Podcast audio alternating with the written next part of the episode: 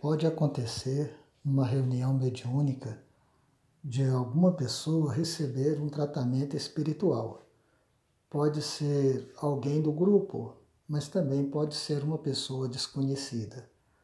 Então, o médium precisa guardar a cautela para não expor a intimidade das pessoas, principalmente se for alguém do grupo. Precisa guardar essa cautela para divulgar no grupo somente o que for necessário, somente aquilo que vai colaborar para a melhoria da pessoa.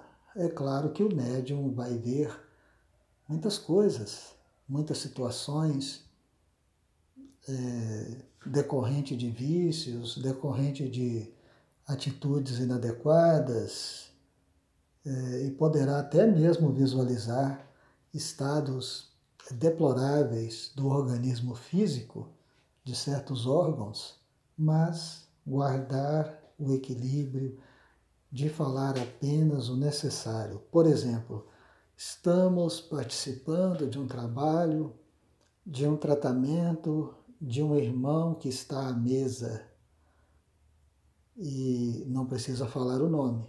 Aí todo mundo está enquadrado. É um trabalhador da casa e Jesus está intercedendo em favor dele ou dela. Pronto, acabou.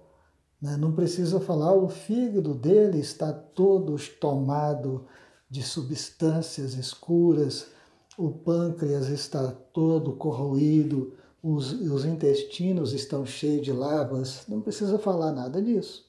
Embora o médio esteja vendo isso, mas não precisa falar nada disso.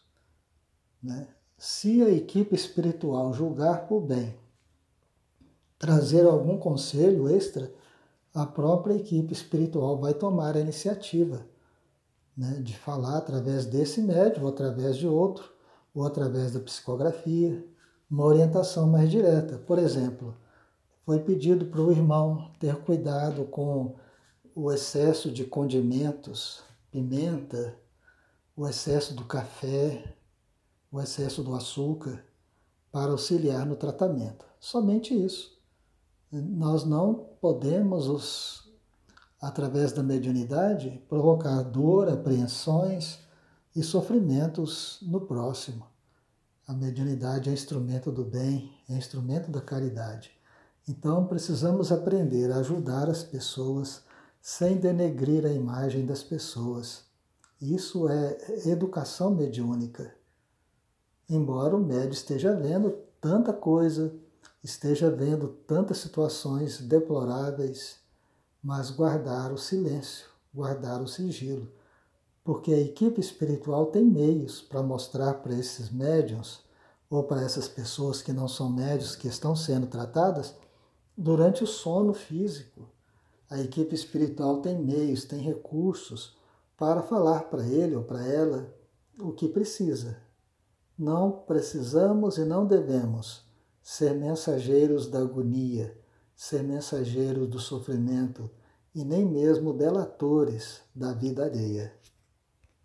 E também cabe ao médium e, ou ao dirigente, né? porque às vezes o médium é consciente e ele mesmo pode pegar um papel e anotar. Mas se não for, cabe ao dirigente estar atento com papel e lápis ou até mesmo o gravador do celular para poder gravar eh, a fala dos espíritos quando estas manifestações apresentem aí algum conteúdo que precisa de uma meditação maior por parte da, dos membros da reunião. Então, quando for algum conselho, alguma orientação, algum trabalho maior, né, mais mais importante, então anotar ou então gravar no celular para ser estudado mais tarde, para ser meditado mais tarde, né? Porque na reunião mediúnica temos a grande oportunidade de aprender e aprender muito para aqueles que estão atentos. E não podemos ainda esquecer de dizer que não podemos encher a reunião mediúnica de pessoas, principalmente de pessoas é, que não estão preparadas. Então, a reunião precisa ter no máximo ali 14, 16 pessoas, né? E havendo ainda mais umas duas ou três pessoas de reserva para o caso de faltar alguém, pessoas que ficam no banco, não como assistência, mas preparados para o caso de faltar alguém, para a mesa não ficar vazia. Então, o ideal do número de participantes da mesa da reunião mediúnica são 21 pessoas, porque temos 14 na mesa e 7 sobressalentes, reservas, para o caso da abstenção, para o caso de, da falta de algum elemento.